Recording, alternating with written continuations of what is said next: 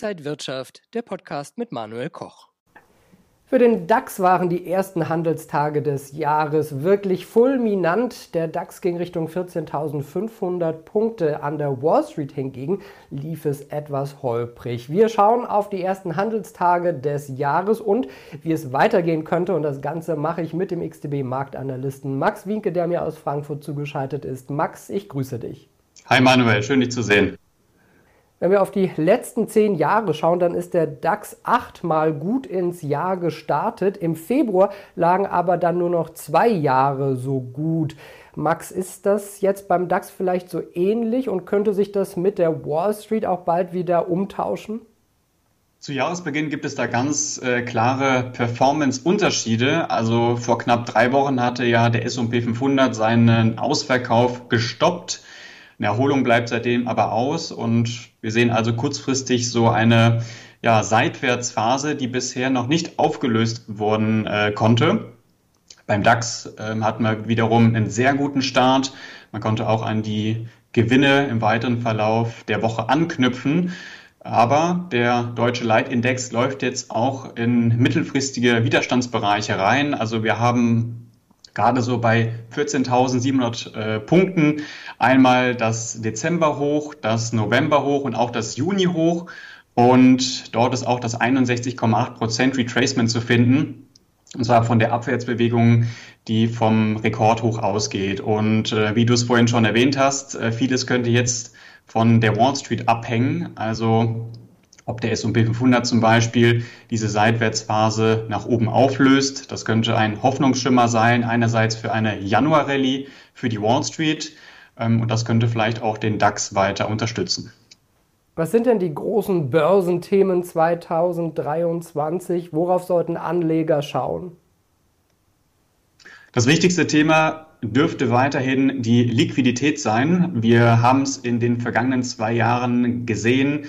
Die Märkte reagieren eben sehr sensibel auf äh, Liquiditätsveränderungen. Das heißt, wenn äh, dem Markt Liquidität hinzugefügt wird, ist grundsätzlich eine höhere Risikobereitschaft zu beobachten. Wird dem Markt Liquidität, Liquidität entzogen, dann sehen wir eben, dass die Anleger, naja, mit ähm, Vorsicht reagieren und ja, die Aktienmärkte daraufhin eben auch nachgeben. Wir sehen in China, dass äh, die Wirtschaft wieder eröffnet wird. Das könnte auch ein großes Thema werden. Die chinesische Regierung hat sich ja von der Zero-Covid-Politik abgewandt. Corona bleibt aber nach wie vor ein Thema. Und die Frage ist, ähm, wird die Wirtschaft jetzt wiederbelebt oder könnte China möglicherweise die Weltwirtschaft in eine Rezession äh, reinrutschen lassen? Ähm, das ist etwas, was man beobachten muss. Ähm, die Inflation ist nach wie vor hoch, äh, geht in vielen Regionen aber auch schon wieder etwas stärker zurück.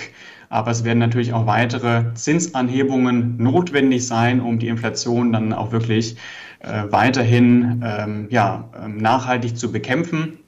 Kryptowährungen hatten ein sehr schlechtes Jahr 2022, aber in diesem Jahr wird es natürlich auch äh, spannend bleiben, ob es einen neuen Bullenmarkt gibt oder ob ja, die Coins äh, dann weiter nachgeben. Also wir haben ja viele Neuigkeiten gesehen, gerade was Regulierung angeht, äh, was die ja, Stabilisierung der Börsen angeht.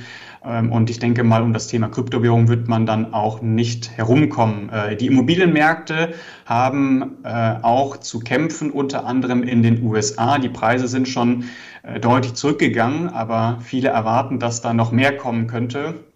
Wir sehen ja Inflationsraten hoch, steigende Zinsen. Das hat natürlich erhebliche Auswirkungen auf die Haushalte, ähm, auf den Verbrauch. Und äh, das spiegelt sich natürlich dann auch bei den ähm, ja, Hauspreisen wieder. Ansonsten Ukraine-Krieg, der geht weiter. Ein Ende ist nicht in Sicht. Das ist also geopolitisch gesehen ähm, der größte Risikofaktor.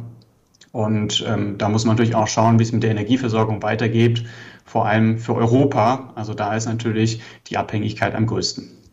Wir haben jetzt auch schon gleich zu Jahresbeginn die neuen Inflationszahlen gesehen und in Deutschland ist die Inflationsrate für Dezember auf 8,6 Prozent gesunken, überraschendermaßen doch ein bisschen mehr als gedacht. Ist der Peak jetzt bei der Inflation schon bereits erreicht? Ich würde sagen, ja. Also im Oktober hatten wir ja eine Inflationsrate von äh, 10,4 Prozent. Im November dann waren wir bei 10 Prozent. Jetzt sind wir bei 8,6 Prozent. Ähm, wir sehen, dass vor allem beim jüngsten Rückgang die Öl- und Gaspreise dafür verantwortlich waren. Also die Preise sind zurückgegangen. Wir haben ja auch schon öfters mal darüber gesprochen, dass die Öl- und Gaspreise ja dann wirklich schon sehr stark eingebrochen sind. Beim Gas hatten wir, haben wir gegenüber dem äh, Hoch vom, vom letzten Jahr einen Rückgang von 60 Prozent gesehen. Bei Öl, also bei der Ölsorte Brent zum Beispiel, waren es 40 Prozent. Aber die Energiepreise werden, denke ich, weiterhin volatil bleiben. Volatilität bedeutet Schwankungen nach unten, aber auch nach oben. Und man muss eben viele Dinge berücksichtigen. Den Ukraine-Krieg, die Lagerbestände, ähm, die Wetter, Bedingungen, aber auch die Wetterprognosen und dann eben auch die Frage, gibt es eine Rezession? Wenn, wie stark fällt die aus? Und viele gucken eben auch äh, nach China, ob da eben die Wirtschaft wiederbelebt werden kann. Also viele Themen für dieses Jahr. Wie sollte man denn jetzt vielleicht, wenn man mal in sein Depot guckt, so eine kleine Bestandsaufnahme machen und sich dann wieder neu positionieren fürs neue Jahr? Also was jetzt unmittelbar bevorsteht, das sind die Arbeitsmarktdaten aus den USA, die Non-Farm Payrolls am Freitag. Geldpolitisch geht es eigentlich erst am, äh, im Februar weiter mit der nächsten FED-Sitzung, aber davor gibt es natürlich auch viele Zentralbanker, die sich zu Wort melden werden. Und äh, darauf sollte man sich natürlich dann äh, auch konzentrieren. Beim DAX hat sich kurzfristig natürlich einiges getan. Es gab eine extrem starke Rallye gegenüber dem Jahrestief äh, vom Jahr 2022. Aber mittelfristige Widerstände werden jetzt erreicht. Und da wird sich jetzt eben entscheiden, gibt es eine vorzeitige Schwäche, vielleicht ein Abpraller, ein Fehlausbruch oder ist man in der Lage, das Chartbild weiter aufzuhellen? Also das heißt, ob es wirklich weitergehen könnte in den nächsten Monaten, wird sich dann eben erst an diesen Marken zeigen. Und an der Wall Street, wie gesagt, kurzfristige Seitwärtsphase. Hier wird sich dann kurzfristig entscheiden, ähm, entweder Auflösung nach oben für eine stärkere Erholung oder eben der Ausbruch nach unten, um dann möglicherweise neue Jahres- oder ein, äh, ein Jahrestief natürlich zu erreichen für das aktuelle Jahr, aber vielleicht auch die Tiefs aus dem letzten Jahr noch vielleicht nochmal zu unterschreiten. Und den Nasdaq 100, den könnte es da vielleicht ähm, am ersten treffen, denn da ist der Abstand am geringsten und äh, da könnte es dann ja zuerst krachen in dem Fall, dass sich die Stimmung vielleicht dann in den nächsten Tagen wieder verschlechtern sollte. Und macht es denn Sinn, mal sein Depot zu checken, welche ja, Positionen vielleicht mal raus sollten, mal was Neues wieder reinbringen? Oder ist es zu früh im Jahr, um so ein bisschen reine zu machen?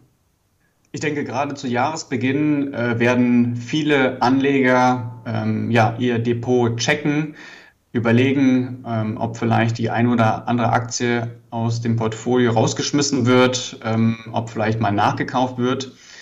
Also saisonal betrachtet ist der Jahresbeginn natürlich ähm, immer besonders interessant.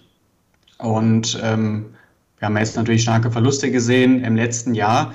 Das ist natürlich ähm, ja einerseits auch eine Chance, mal auszusortieren, die ja, Geschäftsmodelle zu überprüfen ähm, und sich dann vielleicht eben auch wieder neu zu orientieren. Was bedeutet natürlich ja auch mal eine eine oder andere Aktie wieder hinzuzufügen oder die eine oder andere auszusortieren. Und ich denke, im Jahr 2023 wird es äh, ja sicherlich einige gute Einstiegspunkte geben bei vielen Aktien, insbesondere nachdem das Jahr 2022 ja wirklich sehr, sehr schlecht lief für viele Aktien. Und ein guter Vorsatz könnte auch sein, sich einfach mal mehr mit den eigenen Finanzen auch zu beschäftigen. Vielen Dank an den XTB-Marktanalysten Max Winke in Frankfurt. Danke für deine Einordnungen. Ich danke dir, Manuel. Und Dankeschön an Sie, liebe Zuschauer. Mehr Infos finden Sie unter xtb.com. Bleiben Sie gesund und munter. Alles Gute und bis zum nächsten Mal. Und wenn euch diese Sendung gefallen hat, dann abonniert gerne den Podcast von Inside Wirtschaft und gebt uns ein Like.